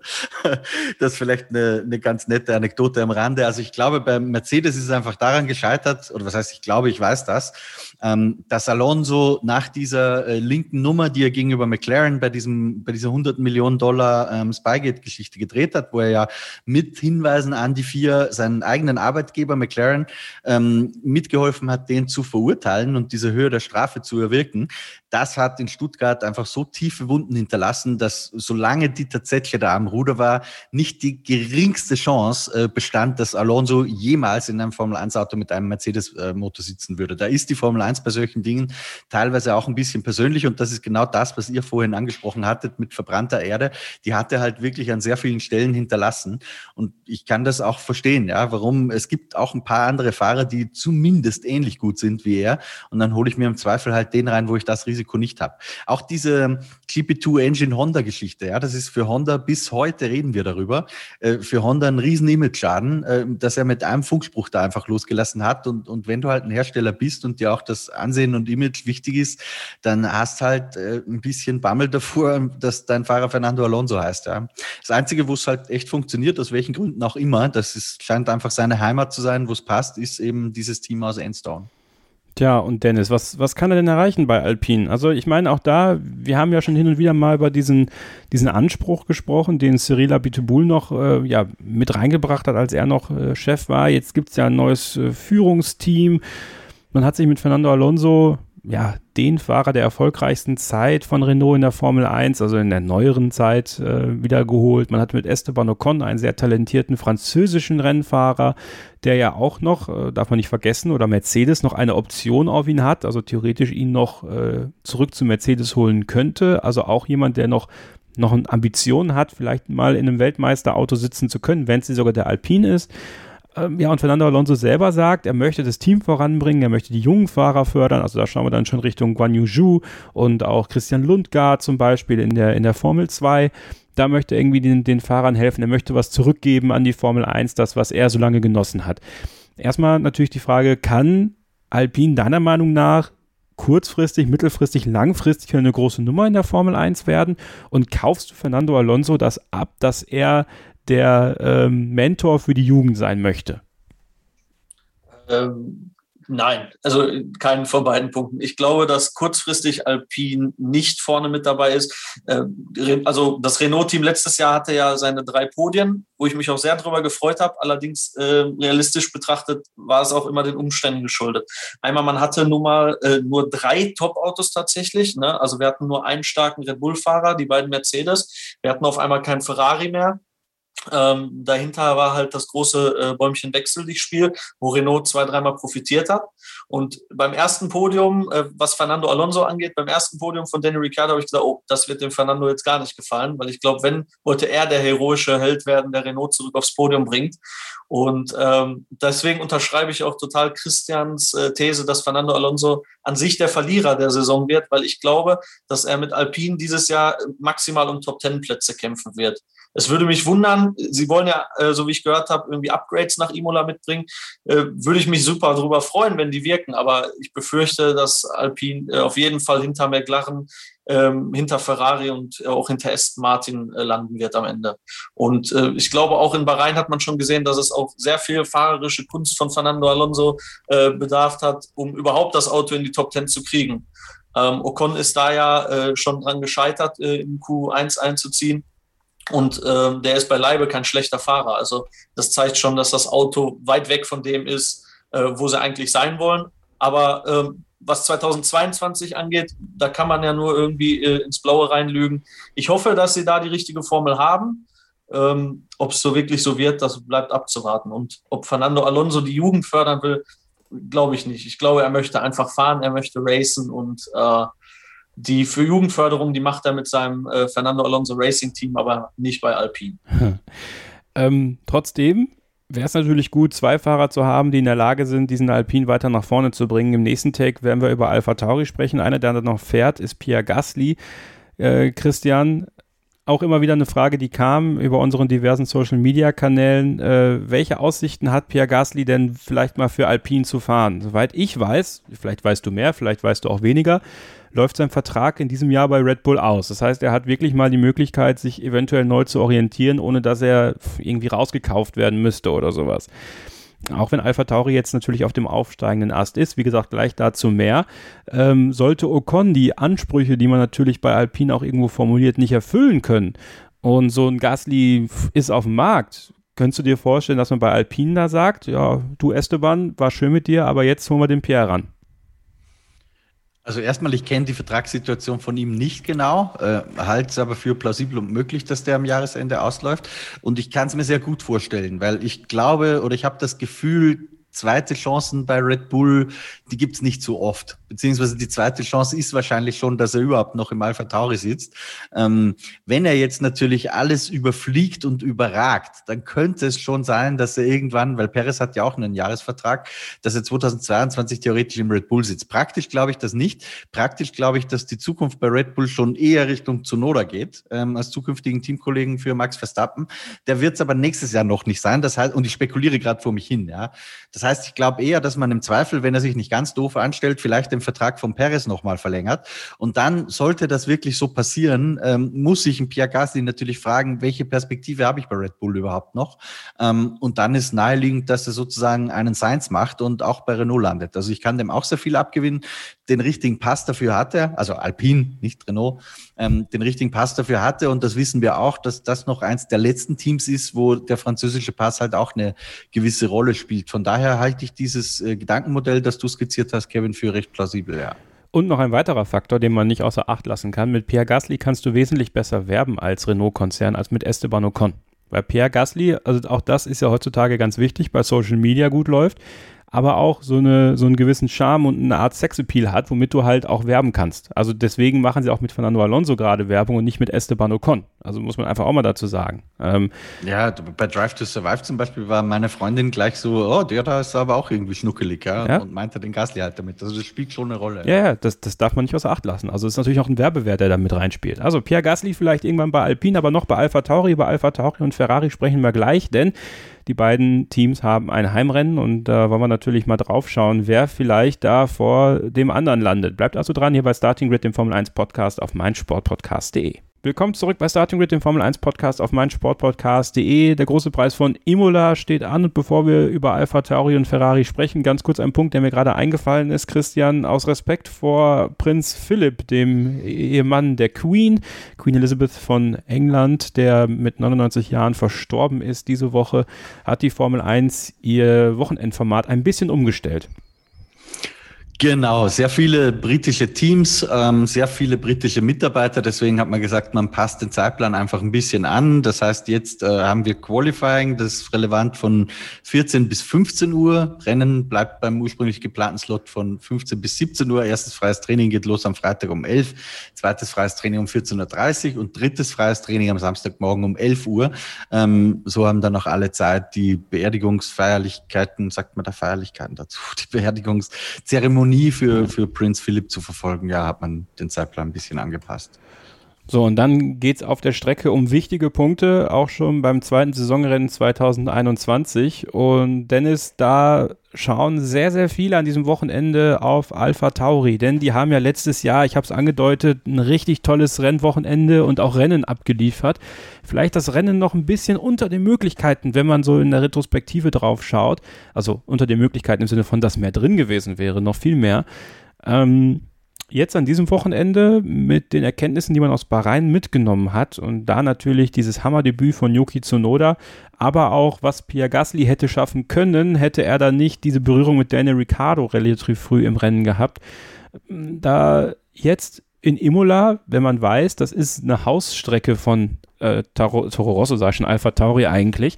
Äh, die haben da auch zu Beginn der Saison äh, ein paar Filmaufnahmen gemacht, also auch da wertvolle Kilometer in Imola schon gesammelt. Wo schätzt du die denn ein am Wochenende, Dennis? Ähm, ich würde sogar fast so weit gehen zu sagen, äh, tatsächlich dritte Kraft. Ähm, oh. Ich habe mir auch in Vorbereitung für heute die Qualifying-Ergebnisse vom letzten Jahr nochmal aufgerufen und da war es ja auch so, dass Pierre Gasly den Alpha Tauri auf Platz 4 gesetzt hat mhm. ähm, und Kwiat auf 8. Kwiat ist ja hinterher im Rennen auch auf Platz 4 gefahren, Gasly ist ja ausgeschieden. Ja. Und ich könnte mir schon vorstellen, mit den Testkilometern in Imola, auch Yuki Tsunoda, der auch das ich glaube, das 2018er Auto da schon gefahren ist oder sogar das neue mit Filmaufnahmen, ähm, dass der auch da seine Erfahrung schon gesammelt hat. Und das spielt eigentlich Alpha Tauri nur in die Karten. Und wenn die ihre Leistung aus Bahrain bestätigen, könnte ich mir vorstellen, dass die auf die Plätze 5 äh, und 6 schielen können. Definitiv. Christian, vielleicht ganz kurz, bevor deine Einschätzung dazu, ob du Dennis zustimmst, dass Alpha Tauri sogar dritte Kraft werden könnte, eine passende Frage von Alexander Teile in unserer Starting mit F1 Fans Facebook-Gruppe, was es mit diesen Testfahrten mit alten Autos auf sich hat. Geht es da nur um ein wenig Fahrpraxis zu haben oder steckt da noch mehr hinter? Kann man da irgendwelche Erkenntnisse ziehen, die man auf das neue Auto auch bringen kann? Na, ich glaube, das ist tatsächlich nicht so. Also mit diesen alten Autos irgendwelche Lektionen oder gar Daten oder Setup-Erkenntnisse zu übertragen auf ein neues, das ist sehr, sehr schwierig. Was es, glaube ich, tut, ist, dass man einfach Daten nochmal einigermaßen abgleichen kann. Das heißt, wenn sich da oder dort vielleicht ein bisschen Asphalt geändert hat, ähm, solche Daten kann man natürlich übertragen und, und nutzen. Das hilft ein bisschen, ist aber, glaube ich, ehrlich gesagt kein K.O.-Kriterium, was dir jetzt wahnsinnig viel bringt oder wahnsinnig viel schadet, wenn du nicht da testen kannst. Was es aber im speziellen Fall von Alpha Tauri und insbesondere Yuki Tsunoda natürlich macht, ist, dass für den jungen, unerfahrenen Tsunoda die Erfahrung, mal mit voller Formel-1-Geschwindigkeit durch eine Aqua Minerale gefahren zu sein, schon sehr hilfreich ist. Ja? Also für den kann man mal locker sagen, passt, denn das, was er sonst am Freitag sich erst mühsam erarbeiten müsste, dann ist er so ein bisschen hinten aus, ist am Samstag im Qualifying immer noch ein bisschen äh, hinten dran, was, was sein seine Erfahrung betrifft, was das Setup betrifft. Also für den ist das schon echt ein Vorteil. Für Alpha Tauri und die Ingenieure als Team ist es, bringt es, glaube ich, ein bisschen was, ist aber moderat. Und ganz kurz noch, weil hier so dritte Kraft gefallen ist, ist, glaube ich, ähm, Challenge, aber es wird mich nicht total überraschen. Also ich, ich kann mir das schon vorstellen, dass die beim Heim Grand Prix, das ist es ja auch geografisch gesehen, äh, echt gut aussehen werden. Ja, und Christian Gripper geht noch ein Stück weiter, sagt, Imola ist Alpha Tauris Hausstrecke. Sie waren 2020 hier schon mega stark. Im Bahrain vor zwei Wochen hatten sie ebenfalls ein unglückliches Quali und Rennen, also Zunoda und Gasly, dann ein bisschen umgekehrt vielleicht. Können Sie dieses Mal unter normalen Bedingungen, das ist ja eine sehr interessante Frage, Christian, vielleicht sogar in den Kampf ums Podium eingreifen? Ja, aus eigener Kraft glaube ich das nicht, weil da muss man realistischerweise sagen, du hast zwei Mercedes und zwei Red Bull, die die Plätze erstmal wegnehmen und dann noch zwei McLaren mindestens, die auch keine Nasenbohrer sind, plus dieses generell sehr, sehr enge Mittelfeld. Also nicht aus eigener Kraft, aber wenn du dich äh, als Fünfter qualifizieren kannst, zum Beispiel, und das halte ich nicht für völlig ausgeschlossen und ein Rennen aus irgendeinem Grund, das war ja auch letztes Jahr so, ein bisschen ungewöhnlich verläuft, dann ist auch ein Podium nicht komplett ausgeschlossen. Also ich glaube schon, dass Alpha Tauri echt eine Chance hat dieses Wochenende, weil eben schon in Bahrain sehr stark. Da haben sie es ja nur nicht sozusagen ins Rennergebnis umgesetzt bekommen. Aber grundsätzlich auf einer Strecke, die nicht ganz unähnlich ist, zwar völlig anders von den Bedingungen. Also sprich Asphalt in Bahrain ganz anders, Temperaturen viel höher, dieses, diese Problematik mit dem Sand, ja, das gibt's in Imola alles nicht. Aber was in Imola ähnlich ist, ähm, sehr viel äh, Vollgaspassagen nach Traktion. Und das hat dem Alpha Tauri offensichtlich geschmeckt und das müsste ihm der Papierform nach auch in Imola schmecken. Deswegen habe ich die schon auf der Rechnung. Also ich kann mir vorstellen, dass die so ganz weit vorne in diesem Paket Best of the Rest mitmischen werden. So, und dann ist ja noch äh, ein Team, was ebenfalls ein Heimrennen hat, nämlich Ferrari Dennis. Äh, hab sie ja, das erzähle ich immer wieder gerne, ganz äh, optimistisch auf Platz 3 der Konstrukteurswertung in der Saison getippt. Äh, Stehe ich ja immer noch zu, muss ich ganz ehrlich sagen. Aber äh, auch für die natürlich direkt mal ein ganz wichtiges Rennen, um äh, gerade auch den Tifosi, auch wenn sie nicht an der Strecke sein können, so ein kleines Geschenk zu geben. Wie schätzt du Ferrari aktuell ein? Wie hat dir die Leistung der, der Ferraris in Bahrain gefallen und können sie für dich in Imola, sie scheinen ja wieder ein bisschen mehr Speed zu haben äh, und mit einem guten Qualifying bist du schon gut dabei dort. Also können die für dich eine gewichtige Rolle spielen am Wochenende? Ähm, ja, die werden auf jeden Fall sehr motiviert sein, da gehe ich von aus. Ich glaube auch, dass ein Charles Leclerc, der das Auto kennt, ähm, der da schon ein paar Erfahrungen hat mit Ferrari, dass der sich da auch sehr weit vorne platzieren kann. Ich denke, Sainz wird noch ein paar Rennen brauchen. Ähm, generell ist Ferrari tatsächlich für mich auch nach dem ersten Rennen noch die größte Wundertüte. Ich äh, kann die immer noch nicht einordnen. Ich habe immer noch keine Ahnung, wo sie am Ende stehen werden. Ich habe sie persönlich auf Platz 4 hinter McLaren getippt. Ähm, ich glaube auch, dass das über die ganze Saison hinaus ein enges Rennen zwischen den beiden wird. Und dann glaube ich, werden am Ende vielleicht sogar die Fahrer der entscheidende Faktor sein und die Häufigkeit der, äh, der Punkte, die sie holen werden. Kannst du vielleicht so ein bisschen, Christian, über die Wichtigkeit des Qualifyings sprechen in Imola und äh, was das dann für eine Chance für Ferrari wäre, wenn sie das Auto vielleicht, wenn es ein bisschen tröpfelt oder sowas, dann ziemlich weit vorne platzieren? Kann das dann tatsächlich für ein gutes Ergebnis sorgen oder glaubst du, in der Rennpace ist das Auto dann doch so schwach und Taktik und Ferrari, da wissen wir ja, das klappt nicht immer so gut ähm, dass es dann vielleicht sogar nach hinten losgeht, obwohl man vielleicht ein gutes Zeichen gesetzt hat im Qualifying. Ja, aber das ist eine Frage, Kevin, die können wir relativ kurz und knackig beantworten, weil wenn du im Qualifying vorne stehst, wir haben schon drüber gesprochen, dass Imola eine Strecke ist, wo du nicht so leicht überholen kannst. Das heißt, im Qualifying vorne zu stehen, ist schon mal tatsächlich halbe Miete. Und dazu sagt Pirelli ja vor dem Rennwochenende, sie gehen davon aus, dass es ein Einstop-Rennen wird. Also es gibt auch nur einen Boxenstopp, den du verkacken kannst ähm, und auch nicht so viel Spielraum, dass du strategisch ausgetrickst wirst, wie das vielleicht bei zwei oder drei Stopp-Rennen der Fall wäre. Deswegen gutes Qualifying, klar, halbe Miete, gerade auf einer Strecke wie Imola, in einem Rennen wie Imola. Ob Ferrari das jetzt allerdings hinkriegt oder vielleicht wer anderer, das ist halt ein bisschen schwieriger vorher zu sagen. Ich bin bei Ferrari nicht so optimistisch, auch was dieses Wochenende angeht, ehrlich gesagt. Aber mir geht's ähnlich wie dem Dennis. Ich finde auch, das die größte Wundertüte. Also sowohl bei McLaren als auch bei Alpha Tauri, ähm, bei Alpine und, und äh, Aston Martin eher am hinteren Ende dieses Mittelfeldes, da haben wir schon so ein bisschen Gefühl irgendwie. Ferrari ist noch ganz schwer zu ordnen. Geht, geht mir ähnlich. Dennis, äh, lass uns noch bei Ferrari bleiben. Letzte Woche in unserem Zoom-Podcast-Podcast von Christian und mir haben wir über Mattia Binottos Äußerungen geredet. Ja, die in die Richtung ging, endlich können wir uns auf zwei Fahrer, auf beide Fahrer verlassen. Da haben wir drüber spekuliert, ist das ein Seitenhieb gegen Sebastian Vettel oder soll es Carlos Sainz stärken? Erstmal, wie hast du äh, diese Äußerung selber wahrgenommen und wie schätzt du Carlos Sainz ein? Also was wird er deiner Meinung nach für eine Rolle spielen? Vielleicht in Imola, aber vielleicht auch generell über die Saison gesehen im Zweikampf mit Charles Leclerc? Ähm, ja, die Aussage muss man zugeben, die ist schon recht unsportlich, wenn sie wirklich in Richtung Vettel ging, weil ähm, bei all dem, was am Ende war und auch äh, Sebastian hat natürlich am Ende auch immer recht motivationslos gewirkt und vielleicht dann auch nicht immer pro Ferrari gesprochen, hat er nun mal auch einige Siege für Ferrari geholt und das sollte man auf jeden Fall auch nicht vergessen. Ähm, Carlos Sainz halte ich für einen sehr, sehr guten Fahrer, wo ich aber glaube, dass es noch äh, Zeit brauchen wird, ähm, überhaupt bei Ferrari anzukommen. Weil ich glaube, der Druck, den man da hat und, und äh, auch das Politische, was da noch mitschwebt. Ein Charles Leclerc, ähm, der natürlich da von, äh, von der Todd-Familie unterstützt wird. Ähm, ich glaube, da muss er sich erst zurechtfinden und äh, wenn er das schafft, glaube ich, dass er äh, Leclerc auf jeden Fall einheizen kann. Ähm, halte Leclerc aber intern doch dann für den stärkeren Fahrer. Ich habe mir immer ein paar Gedanken gemacht, Christian, über diese Äußerung von Mattia Binotto, ne? Und äh, habe mir das immer durch den Kopf gehen lassen, was ich da auch gesagt habe.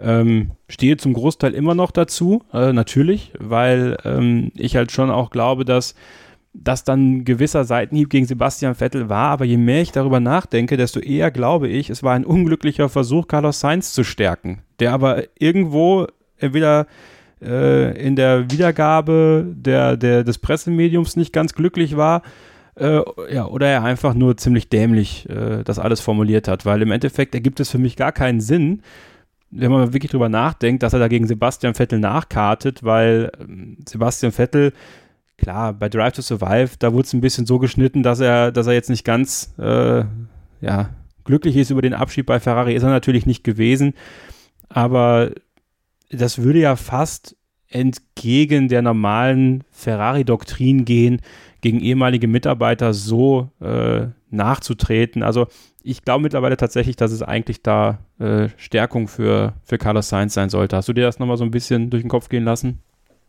Ja, ich sehe das ganz ähnlich. Ich habe es ja letzte Woche schon so äh, gesagt, dass ich auch mir gut vorstellen kann, dass es einfach ein ein Missverständnis war sozusagen und dass er eigentlich was anderes betonen wollte. Gleichwohl besagt es auch, wenn das dem so war, ähm, was er über Sebastian Vettel gedacht hat oder denkt, ja, ähm, von der fahrerischen Qualität her. Also unglücklich war es auf jeden Fall. Die böse Absicht, äh, das haben wir ja letztes Mal schon gesagt, die würde ich gar nicht unbedingt unterstellen. Es kam halt sehr unglücklich an. Da muss man auch zugeben, haben wir Medien sicher eine Rolle gespielt, weil wenn du so einen Satz sagst, wird er halt natürlich auch direkt überhöht. Ja, das muss man auch ganz ehrlich zugeben. So, wir machen eine kurze Pause und dann blicken wir mal nochmal nach ganz vorne in Imola. Das ist natürlich das, worauf wir alle schauen, äh, aber auch nochmal ganz kurz äh, ins Mittelfeld. Also wir schauen noch einmal ganz grob drauf auf das, was da am Wochenende passiert und geben euch natürlich jetzt die Möglichkeit, Starting Grid zu abonnieren. Also wenn ihr jetzt gerade durch Zufall irgendwo hört oder auf mein Sportpodcast.de, geht mal in die Podcast-App eures Vertrauens, abonniert Starting Grid da, dann verpasst ihr keine Ausgabe. Und Christian, auch nochmal eine kleine Werbung in eigener Sache. Wir gehen ab dieser Woche äh, auch nochmal bei den Videos all in. Du hast es gerade schon ein bisschen angedeutet. Was steht auf dem YouTube-Kanal von Formel1.de denn an?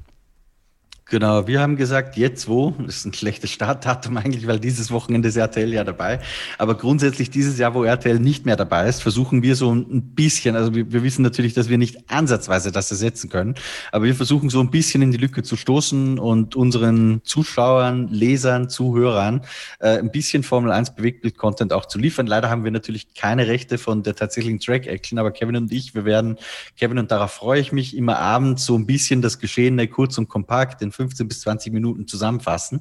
Ähm, das ist, glaube ich, eine schöne Summary für euch. Also merkt euch vor, den YouTube-Kanal von Formel1.de, abonniert den, Glocke abonnieren, dann verpasst ihr nichts mehr. Wir werden das tatsächlich live machen. Ähm, Jo, schau mal, ich bin schon sehr gespannt. Und wir freuen uns über rege Teilnahme und reges Feedback auch dazu, damit wir möglichst schnell damit besser werden können. Ja, genau. Und ihr habt natürlich Möglichkeit, auch Fragen zu stellen. Ja, also wenn ihr im Chat dabei seid, äh, dann werden wir sicherlich die ein oder andere Frage von euch auch aufgreifen können. Ich freue mich sehr drauf. Ich finde, live ist immer äh, was ganz Besonderes, denn ihr wisst ja, es ist nur einmal live. Verpasst es nicht. Ja, also äh, in diesem Sinne Augenzwinkern, Freunde. Und ich freue mich drauf, mit Christian euch da live bei YouTube bei Formel1.de äh, ja, an den äh, Renntagen des Formel 1 Wochenendes so ein paar Sachen näher zu bringen. So, wir machen noch eine Pause, dann gibt es noch ein Take hier bei Starting Grid, der Vorschau auf den großen Preis von Imola. Bleibt also dran, hier auf meinsportpodcast.de. Ein letztes Mal zurück hier bei Starting Grid, dem Formel 1 Podcast auf meinsportpodcast.de. Kevin Scheuren ist mein Name. Dennis Lewandowski ist da, einer unserer treuen Zuhörer, der sich gemeldet hatte, mal mit uns über ja, ein Rennen in der Vorschau oder Nachschau zu sprechen. Ihr könnt es auch tun. Also wenn ihr möchtet, vielleicht beim Hörerstammtisch mal dabei zu sein. Den wird es im Mai auch wieder geben. Also die Resonanz war so genial darauf. Vielen Dank dafür. Es hat mir ja total viel Freude gemacht, das mit meinen Gästen zu machen, aber auch zu hören, dass es euch so gefallen hat. Ich möchte so viel Interaktion wie möglich in dieser Saison haben und deswegen bietet der Hörerstammtisch dann natürlich sehr vielen Leuten auf einmal die Möglichkeit, bei uns dabei zu sein, aber auch bei den regulären Ausgaben werden wir immer mal wieder einen Hörer, eine Hörerin dabei haben und da freue ich mich sehr drauf. Und ähm, ja, meldet euch deswegen gerne, gerne auch per E-Mail kevin.scheuren.meinsportpodcast.de, wenn ihr möchtet. Äh, über Facebook, Twitter, Instagram könnt ihr uns natürlich auch schreiben, dann kriegen wir das auf jeden Fall hin. Christian. Kevin, darf ich dazu ein Wort sagen? Noch Bitte, ganz kurz, mach das mal. du zum, zum nächsten Thema leitest. Ja, ich höre mir ja ganz selten die Podcasts an, weil ich meistens ja dabei bin und, und das ein bisschen überflüssig wäre. In dem Fall war ich ja nicht dabei beim letzten Hörerstammtisch und habe mir den aber angehört und fand ihn sehr, sehr spannend, ähm, weil es gibt ja immer wieder mal diese Umfragen. Ja, Im, im schlechtesten Fall ist es irgendwie Multiple Choice und dann meinen die Leute daraus irgendwas rauslesen zu können. Ich halte das immer für sehr wenig aussagekräftig, aber das fand ich wirklich sehr spannend, weil zum Beispiel beim Thema Sprintrennen oder so hörst halt wirklich die Befindlichkeiten der Fans und wie sie es begründen und argumentieren. Also ich, schade, dass es in deutscher Sprache war, weil es wäre, glaube ich, echt empfehlenswert, wenn die Chefs der Formel 1 sich solche Dinge auch ein bisschen anhören würden, weil ich glaube, da kriegt man den Fühler viel besser ähm, aufs Herz der Fans, als das irgendeine Umfrage machen kann. Deswegen, ich fand das extrem spannend, ging mir genau wie dir, finde es toll und, und freue mich auf die nächste Ausgabe. Dankeschön. Ja, vielleicht bist du dann auch mal dabei. Ne? Ich glaube, äh, viele Hörerinnen und Hörer würden sich freuen, auch mit dir mal zu quatschen. So wie Dennis heute. Äh, dann hast du jetzt ganz kurz Pause, Chris, dann hole ich Dennis rein und äh, frage ihn mal eine der Fragen, die von so vielen Leuten bei uns in der Facebook-Gruppe gestellt worden sind. Ähm, wird Red Bull vor Mercedes sein? Dennis Kormann fragt das. Äh, denn hier in Imola ist die Aero gefragter und deswegen ist Red Bull vor Mercedes. Kann man das also als Gesetz betrachten, ähm, dass Red Bull vor Mercedes ist? Auch Fabian Knapp schlägt in dieselbe Kerbe. Sven Bark möchte gerne wissen, ob Mercedes in den drei Wochen das Problem gefunden hat, das auszusortieren und zu alter Form zurückzufinden. Wie schätzt du diesen Zweikampf an der Spitze ein, Dennis? Red Bull gegen Mercedes am Wochenende in Imola. Ähm, ich könnte mir sehr gut vorstellen, dass Red Bull dieses Wochenende die Nase vorn hat. Ähm, prinzipiell würde ich Mercedes aber nie abschreiben. Die haben in Bahrain schon gezeigt und auch eine Sache, die ich persönlich echt mal schön fand, dass man auch gesehen hat, dass Lewis Hamilton auch vielleicht nicht mit dem stärkeren Auto ähm, auch wirklich da eine super Leistung bringt. Also die soll man auch nicht abschreiben. Und gerade Lewis Hamilton, der hat einfach fahrerisch genug auf dem Kasten, um da mitzumischen. Ich persönlich glaube aber tatsächlich, dass dieses Wochenende Max Verstappen äh, gewinnen wird vor Lewis Hamilton. Ähm, wie es sich über die Saison hinauszieht, man kann nur hoffen, dass es genauso spannend, wie es jetzt in Bahrain war, bleibt. Ähm, ich habe aber halt immer so im Hinterkopf, dass ich mir nicht vorstellen kann, dass Mercedes ein ganzes Jahr lang tatenlos zusieht, wie Red Bull vorne wegfährt. Also ich glaube, das wird noch spannend. Ja, die Teams schauen natürlich von Rennen zu Rennen. Ne? Äh, Christian, es ist ja ganz interessant zu beobachten, wie entwickeln die Teams weiter. Ich habe schon das Video angesprochen von Ruben Zimmermann auf eurem äh, Formel 1.de YouTube-Kanal, wo ähm, er ja auch sagt, dass es eigentlich unmöglich ist, dass Red Bull und Mercedes nicht noch für 2021 weiterentwickeln und sich schon voll auf 2022 konzentrieren. Denn für die beiden geht es nun mal um den Weltmeistertitel. Irgendwer im Mittelfeld kann sich da irgendwann mal auf 2022 konzentrieren, aber für die beiden geht es ja um was. Und ja, alle fragen ja nach wie vor, wofür hat Mercedes jetzt diese Token genutzt? Man sagt ja öffentlich, man hat sie genutzt, man sagt nur nicht wofür. Erstens, geht sowas überhaupt? Also müssten sie es nicht sogar offenlegen, zumindest der FIA und die FIA müsste es dann auch äh, kommunizieren oder gibt es da gar keine Regel, dass man das überhaupt sagen muss? Da bin ich ehrlich gesagt überfragt, ob es da sozusagen ein Transparenzgesetz dafür gibt. Ich glaube das nicht. Ähm, natürlich wird es der vier bekannt sein, was die gemacht haben. Das ist klar. Ob wir das aber auch erfahren, das ist wieder ein, ein anderer Punkt. Da bin ich mir nicht sicher und nicht regelfit genug. Da erwischt mich auf dem okay. blinden Fleck, ehrlich gesagt, Kevin. Ja. Ähm, tatsächlich, also ich kann nicht beantworten, wie die Dynamik dieses Jahr sich entwickeln wird, aber ich kann nur nochmal unterstreichen, dass das echt ein wichtiger Punkt ist, dieses Umschalten auf 2022. Und umso wichtiger ist auch, dass du gut aus den Startlöchern kommst. Weil ich glaube, wenn du frühzeitig siehst, du hast eh keine Chance 2021 was zu reißen, dann wirst du sehr früh den Startknopf äh, für 2022, oder was heißt, der ist ja schon lange gedrückt, aber dann wirst du den Hebel halt komplett umschalten und 2021 überhaupt gar nichts mehr tun für dieses Auto. Was dann im Umkehrschluss ja auch heißt, dass das Team, das vermeintlich dem WM-Titel entgegenfährt, auch den Schalter umlegen kann. Weil wenn von hinten nichts mehr passiert, was soll denen dann noch passieren? Ja? Also das ist eine ganz, ganz, ganz spannende Dynamik, die meiner Meinung nach nicht vorhersehbar ist, wie sie sich entwickeln wird. Ähm, ja, aber umso wichtiger, wie gesagt, die erste Saisonhälfte. Wenn, wenn jetzt äh, Mercedes anfängt, äh, auch Imola gewinnt, das Auto vielleicht sehr schnell besser wird, dann kann ich mir tatsächlich vorstellen, dass der Weg zum WM-Titel doch wieder einfacher ist, als er das äh, vermeintlich zu sein schien, noch vor zwei Wochen. Ich glaube aber, dass es Red Bull äh, Mercedes nicht so leicht machen wird, weil ich auch glaube, dass für Red Bull dieser Titel ein kleines bisschen wichtiger ist als für Mercedes, weil ich glaube, bei Red Bull sieht man einfach die Chance jetzt, nach so langer Zeit endlich mal wieder Weltmeister zu werden. Und das unterstelle ich jetzt einfach. Ich glaube, dass Red Bull im Zweifel ein bisschen eher dazu bereit wäre, 2022 und die Jahre danach was zu opfern, um diesen einen Titel jetzt zu kriegen äh, und um endlich mit Max Verstappen Weltmeister zu werden, als das vielleicht bei Mercedes der Fall wäre. Ist natürlich äh, totale Spekulation, aber das ist irgendwie so ein Bauchgefühl, das ich habe. Dennis, ähm, um nochmal die Frage von Sven Bark aufzugreifen, ähm, hat für Mercedes die Zeit gereicht, drei Wochen dass man die Probleme, die man im Bahrain hatte, auszumerzen und jetzt irgendwie zurückzuschlagen, weil ich immer das Gefühl, dass wenn Mercedes so ein Rennen hat, dann kommen sie beim nächsten Rennen mit einer umso größeren Schelle für die Konkurrenz um die Ecke und dann wird es ganz, ganz bitter für die anderen. Ja, also die Befürchtung, äh, die schwebt immer mit, ganz klar. Also ich könnte mir schon vorstellen, dass Mercedes das Problem lokalisieren kann und äh, ob es jetzt reicht, es sofort bis zum Imola Grand Prix umzusetzen, da, das vermag ich jetzt einfach auch nicht äh, zu sagen. Ähm, ich glaube aber, dass sie schon wissen, woran es liegt und dass sie da auch schon äh, im Hintergrund sehr äh, stark dran arbeiten, um da auch äh, ganz schnell wieder vorne dabei zu sein. Oder beziehungsweise vorne dabei waren sie ja schon, aber um wieder das beste Auto und schnellste Auto im Feld zu haben. Was, was muss Red Bull deiner Meinung nach perspektivisch leisten, um tatsächlich bis zum Ende der Saison äh, in Schlagdistanz zu sein, um, um die Weltmeisterschaft tatsächlich mitzufahren? Ob das jetzt Konstrukteursweltmeister oder Fahrerweltmeister ist, ist ja dann im Endeffekt auch egal. Ähm, ganz wichtiger Punkt ist tatsächlich, finde ich, ähm, dass ähm, die Sergio Perez da recht schnell ähm, vorne mitfährt. Er hat ja super Rennen gefahren in Bahrain, hatte da jetzt Pech, ähm, weil ich glaube, dass das in den letzten Jahren ein ganz wesentlicher Faktor war, warum Verstappen nie großartig lange mithalten konnte mit den Mercedes. Ähm, wenn sie mit zwei Autos vorne mitfahren. Und das gab es ja jetzt schon tatsächlich ein paar Jahre gefühlt nicht mehr bei Red Bull. Ähm, kann ich mir vorstellen, dass das alleine schon zumindest äh, viel mehr Trümpfe in deren Hände spielt. Und äh, dann die Chance auch größer ist, wirklich mal über ein ganzes Jahr lang Mercedes gefährlich zu werden.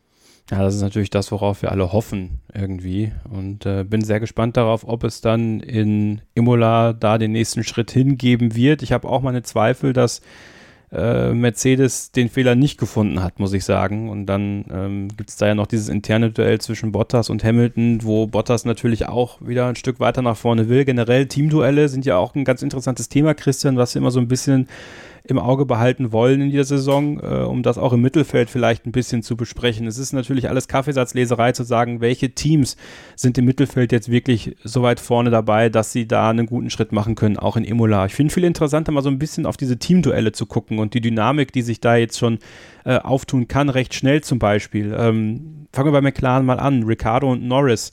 Äh, Norris in Bahrain Vierter geworden, Ricardo Siebter. Auch da natürlich noch diese Einführungszeit, ganz, ganz wichtig auch für ihn. Hat ja auch diesen kleinen Unfall mit äh, Pierre Gasly, ich habe es ja vorhin angesprochen, das hat auch bei ihm Performance-Punkte gekostet.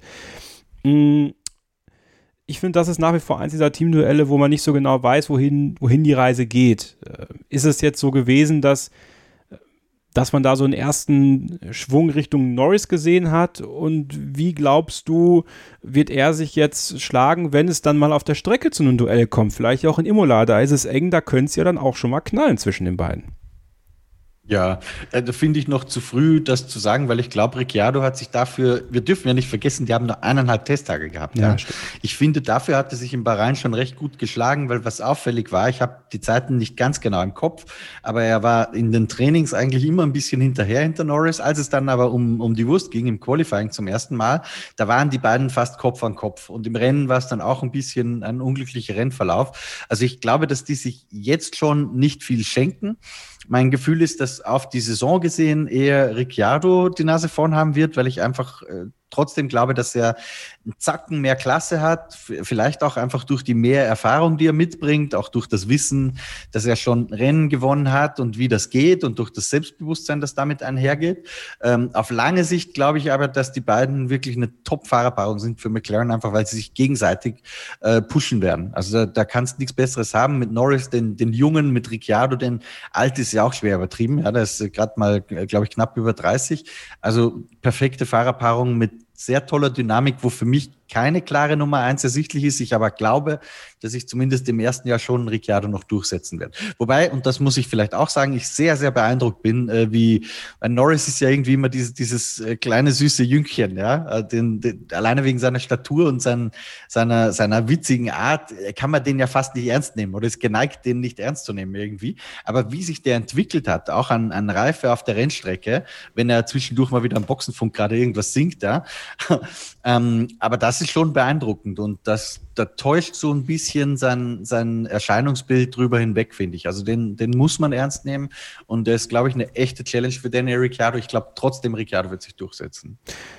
Dennis, wer auf jeden Fall schon Druck hat in Imola, ist Sebastian Vettel tatsächlich. Ne? Also auch da diese in Anführungsstrichen Verschwörungstheorien, dass er äh, Lance Stroll quasi als äh, Image-Adjutant zur Seite gestellt wird, aber eigentlich alle sich im Team auf Lance konzentrieren. Ähm, das schwingt natürlich schon mit. Nun war das äh, kein erfolgreicher Test im Bahrain. Es war kein erfolgreiches Rennwochenende im Bahrain. Jetzt kommt er in sein Sehnsuchtsland Italien zurück und äh, sitzt jetzt in einem britischen Auto.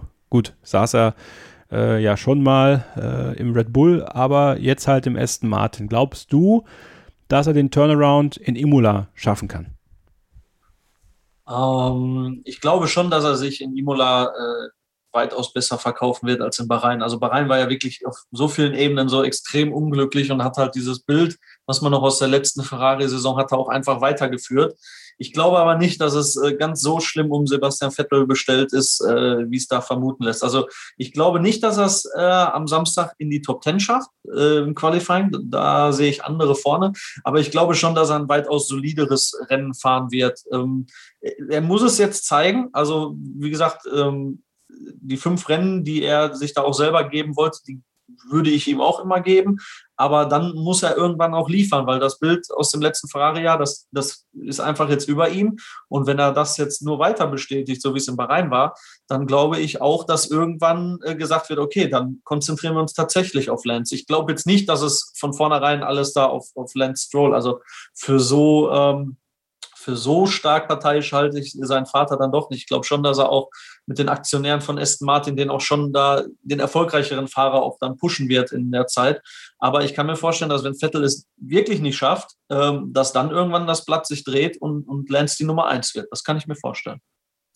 Ist es zu viel gesagt, Christian, dass man den Druck bei Sebastian Vettel von außen jetzt natürlich schon, schon so weit erhöht, dass man sagt, ja, äh, wäre schon gut, wenn er jetzt in Imola mal liefert. Ich glaube, für ihn selbst wäre es einfach wichtig. Ich glaube, auch von außen, vom Team und so hat er jetzt noch nicht den Druck, Sepp, du musst jetzt liefern, sondern bist in zwei Rennen Geschichte. Das, das ist, glaube ich, überhaupt nicht so. Aber für ihn selbst ist es einfach wichtig, ja. Auch wenn, auch wenn er das vielleicht nicht so zeigt und nicht so zugibt. Aber wenn du ständig natürlich immer nur die Fragen beantworten musst, ähm, was denn wieder schiefgelaufen ist, äh, Krise hier, Krise da, ähm, das geht schon ein bisschen an die Substanz, glaube ich. Also wenn er das wirklich schafft, komplett auszublenden, würde es mich überraschen. Und dann wird halt irgendwo sehr schnell eine Negativspirale draus. Und ich glaube, dass ihm einfach ein Erfolgserlebnis irgendeiner Form sehr gut tun würde. Und ich glaube, dass es genauso schnell wie es, Kevin, darüber haben wir schon öfter gesprochen, genauso schnell wie es meiner Meinung nach in Hockenheim 2018 in die eine Richtung gekippt ist, äh, kann es mit einem schönen Erfolgserlebnis auch in die andere Richtung gehen. In Istanbul mit dem Podium ist es leider aus irgendeinem Grund nicht passiert. Das war in der Hinsicht nicht nachhaltig. Äh, ich würde mir für ihn wünschen und auch für die Formel 1-Fans in Deutschland, ähm, weil er halt ein großer Name ist, weil es auch für Aston Martin gut wäre, dass irgendwo jetzt der Knopf aufgeht, dass er vielleicht mal ein, ein bisschen glückliches Resultat hat, vielleicht sogar in einem äh, irgendwie Chaosrennen mal wieder aufs Podium fährt und dass ihm irgendwie diese ganze Last von den Schultern fällt und dass er der alte, befreite Sebastian Vettel ist. Das ich glaube, das, das ja. kann sehr schnell gehen, theoretisch. Ich hoffe es tatsächlich. Ich würde mir wünschen für ihn, dass er da äh, relativ schnell den Fuß äh, auf den Boden bekommt bei Aston Martin und das vielleicht da sogar schon in Imola. Und damit kommen wir zu unserem Tippspiel. Ich äh, lade euch natürlich alle ein, die ihr schon Mitglied seid in unserem Kicktipp-Tippspiel, kicktipp.de slash startinggridmsr, da äh, zu tippen am Wochenende. Ich werde noch ein paar Rennen mal aussortieren sodass dann auch wieder neue Leute dazukommen können. Es sind schon einige Punkte vergeben jetzt dann leider bis zu dem Rennen, aber es können nur maximal 300 Leute mitmachen. Die sind da und die können als Halbzeitpreis, wenn sie unter den ersten drei sind, jeweils ein signiertes Exemplar von Stefan Ehlens Buch Grand Prix Geschichten abstauben und dann am Ende der Saison werden wir auch wieder einen tollen Preis haben für den Sieger des Tippspiels, da bin ich mir ganz sicher. Und wir hier im Podcast tippen äh, immer ein bisschen bunter. Wir tippen die ersten drei, die Pole Position, das kennt ihr. Und dann habe ich noch vier Zusatzfragen heute. Äh, Christian, du kannst dich erstmal ein bisschen zurücklehnen. Ich fange mit Dennis mal an. Ähm, wie oft dreht sich Nikita Matzespin? Schafft es Sebastian Vettel in die, schafft es Sebastian Vettel in die Punkte? Knallt es zwischen Teamkollegen? Und welches Team wird Best of the Rest? Ähm, Okay, also Nikita Marzipin, ich sag äh, zweimal im Training. Ich glaube aber, das Rennen, äh, das Rennen wird da irgendwie überstehen. Ich meine übrigens das ganze Wochenende. Also wir tippen mir das ja, ganze Wochenende zweimal, Nikita. Sag ich. Okay, alles klar. Ja, nimmst mir meinen Tipp weg, das würde ich auch sagen. Gut, schreibe ich auf. Ähm, die zweite Frage war nochmal? Kommt Sebastian Vettel in die Punkte? Nein. Okay. Christian, möchtest du da auch schon tippen? Äh, ja, gern, ich glaube schon. Okay. Knallt es zwischen Teamkollegen, Dennis? Ich sage jetzt einfach mal ja zwischen Alonso und Ocon. Oh. Christian? ähm, also möglich, dass es bei den Hases knallt, weil gar nicht mal absichtlich, sondern weil einer die Kontrolle übers Auto verliert, irgendwie im Startgetümmel. Ähm, wünschenswert im Sinne der WM fände ich zum Beispiel eine Kollision Bottas-Hamilton. Aber wenn, wenn du mich festnagelst auf, auf einen Tipp sozusagen, würde ich sagen, nein, knallt bei keinem. Okay. Denn welches Team wird Best of the Rest, Dennis? Ich bleibe dabei Alpha Tauri. Christian? Ja, da gehe ich mit. Okay, ich sag McLaren. Äh, sage übrigens, dass sich Matzespin dreimal dreht. Vettel kommt in die Punkte und es knallt nicht zwischen zwei Teamkollegen. Dann tippen wir noch die ersten drei und die Pole Position. Der Gast fängt an, Dennis. Ähm, ich sag Verstappen, Hamilton, Perez. Und äh, Verstappen auch die Pole Position. Gut, das ist auch genau mein Tipp. Christian, hast du noch was anderes zu sagen? Ähm, ich würde sagen, Pole Position auch Verstappen, gewinnt auch den Grand Prix, äh, gewinnt ihn aber vor, ich muss ein bisschen unkonventionell tippen, oder? Ich würde sagen vor Bottas und Hamilton in der Reihenfolge. Okay, also kein Perez auf dem Podium. Nee, glaube ich noch nicht. Also, was heißt, also ganz ehrlich, ich weiß es nicht. es wird mich auch nicht überraschen, aber ich tippe halt irg irgendwas, wo ich glaube, das könnte auch stimmen, ja. Weil Bottas, das sollte man nicht vergessen, war letztes Jahr recht stark unterwegs ja, eigentlich. Stimmt. Ich fände es tatsächlich geil, wenn die beiden Mercedes sich rausbuxieren und wir einen Doppelsieg von Red Bull sehen. Ich glaube, dann brennt's. Also dann ist gut. Ja, und vor allem Perez vor Verstappen wäre dann geil. Uh, das wäre natürlich auch sehr, sehr spicy. Uh, das wäre schön. Ach. Mein Gott, Leute, ich wünsche euch und wir wünschen euch viel Spaß beim großen Preis der Emilia Romana Made in Italy Pirelli Grand Prix Formel 1. Spaß, ja, egal wo ihr es schaut und egal wo ihr es genießt. Wir hoffen, ihr genießt es und dass wir uns dann nächste Woche hier wieder hören und über dieses Rennen sprechen. Darauf freue ich mich persönlich schon sehr. Und ich bedanke mich ganz, ganz herzlich fürs Dabeisein heute bei Dennis Lewandowski. Ich hoffe, es hat dir Spaß gemacht. Ja, vielen Dank, war, war wirklich schön, äh, eine schöne Erfahrung und ich danke euch beiden auf jeden Fall, dass ich dabei sein durfte. Komm gerne mal wieder, würde mich sehr freuen. Hat mir auch sehr viel Spaß gemacht mit dir. Dankeschön. Super, Dankeschön. Und ich bedanke mich natürlich bei Christian Immervoll. Der Dank ist ganz auf meiner Seite und danke auch an Dennis, hat Spaß gemacht. Wenn ihr Christian folgen wollt bei Facebook, dann geht auf Formel 1 Insight mit Christian Nimmervoll. Dort wird er immer wieder äh, nette Schoten posten, neben seinen News Stories auch immer mal den ein oder anderen äh, frechen Kommentar. Also lohnt sich da auf jeden Fall dabei zu sein. At mst-christian bei Twitter. At kevin-scheuren, wenn ihr mir folgen wollt. Und alle Starting Grid Kanäle findet ihr in den Show Notes. Bleibt gesund, passt auf euch auf, passt aufeinander auf und dann hören wir uns nächste Woche hier wieder und bis dahin, keep racing. Starting Grid, die Formel 1 Show mit Kevin Scheuren in Zusammenarbeit mit motorsporttotal.com und Formel1.de. Keep racing auf meinsportpodcast.de.